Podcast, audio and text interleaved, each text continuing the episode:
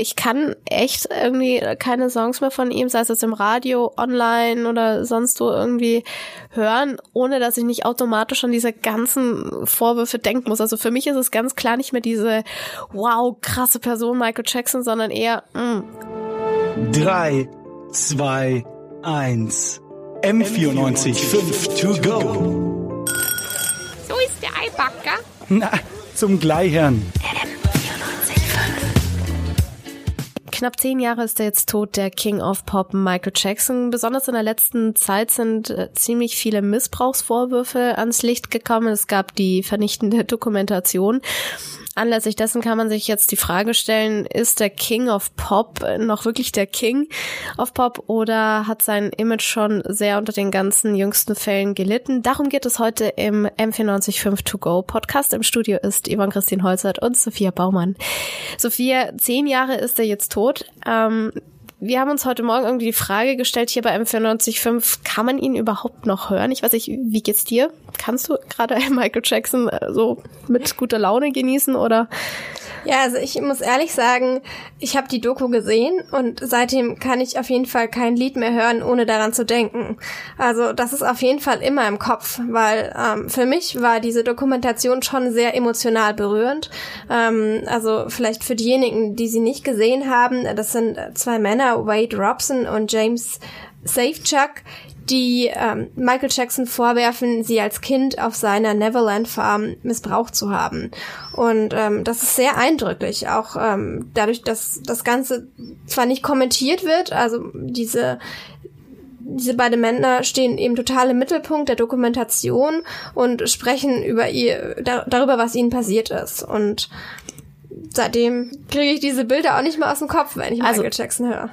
Du bist du dann so weit, dass du jetzt sagst, okay, wenn ich das im Radio höre, dann schalte ich weg oder bist du dann eher okay, ich ich ertrage es, aber habe halt die Bilder im Kopf. Ja, ja, das kommt vielleicht auch mal ein bisschen drauf an, aber ich erinnere mich doch, dass ich tatsächlich schon hin und wieder mal weggeschalten habe.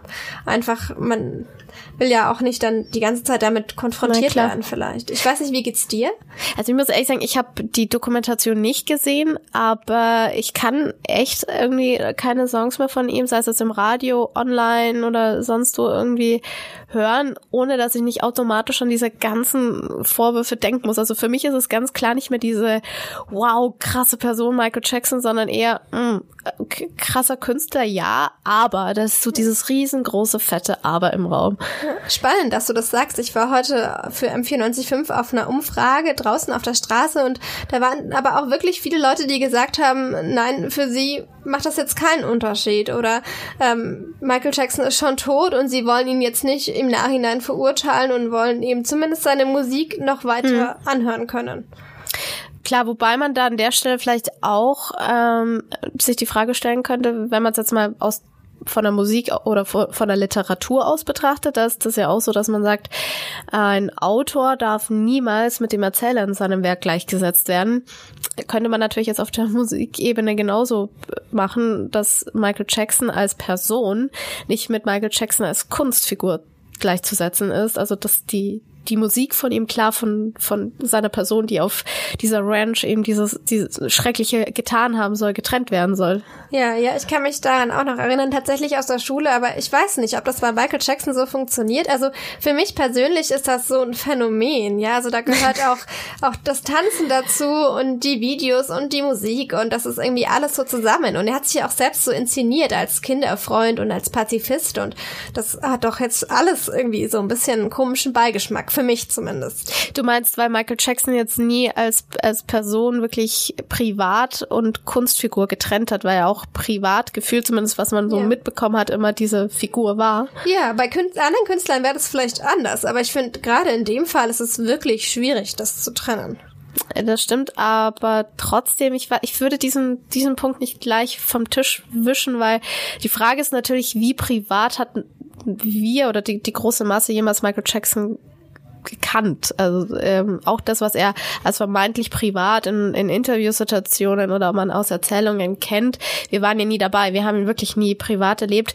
Was mich aber auch irgendwie jetzt gedanklich zu dem anderen Punkt bringt, ähm, Thema dieser Missbrauchsvorwürfe, um da vielleicht nochmal drauf zurückzukommen, dass Michael Jackson einfach tot ist ähm, und er sich dagegen auch nicht äh, verteidigen kann. Das ist, finde ich, gerade auch nochmal so ein Punkt, den man eigentlich betrachten sollte, wenn man jetzt über diese ganzen Dinge spricht. Nee, also da stimme ich dir auf jeden Fall zu.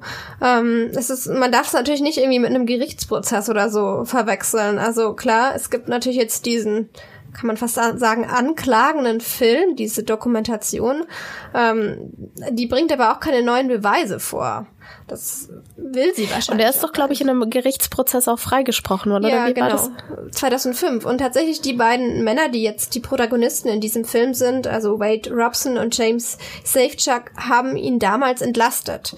Aber das haben sie eben damals damit begründet, mhm. dass sie noch quasi so in dieser Gedankenwelt gefangen waren, ähm, dass sie ihn verteidigen müssen und dass sie vielleicht auch ein bisschen selbstschuld sind, dieses Opferdenken, das mhm. man ja oft bei Missbrauchsopfern hat, ähm, dass sie das eben erst mit den Jahren sich dann quasi bewusst geworden sind, dass sie missbraucht worden sind. Wie glaubst du, wird sich das in der Zukunft weiterentwickeln?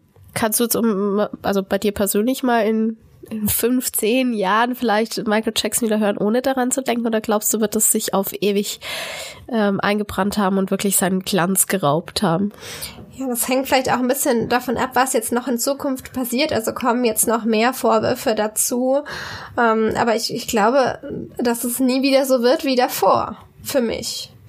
Weiß nicht, wie geht's dir? Warst du davor ein großer Fan oder? Ich war nie der große Michael Jackson Fan, nee, aber ähm, wie gesagt, ich habe die Doku nicht gesehen und mir geht das schon so. Ich möchte mir gar nicht ausmalen, wie es mir dann geht, äh, wenn ich sie angeschaut habe. Ich, also ich will sie mir noch unbedingt auch anschauen, aber ich glaube da schon auch, wie du das definitiv der King of Pop, dieses große Image leider zu großen Teilen zusammengebrochen ist und eher ein sehr ja, düsteres Image bekommen hat. Ja, also es ist natürlich eine persönliche Entscheidung, wie man das einordnen will. Ich meine, wie gesagt, kein Gerichtsurteil, aber ich denke, es wird für uns immer ein kontroverses Thema bleiben. Das muss jeder für sich selbst privat entscheiden, ähm, ob er die Musik noch weiterhören kann.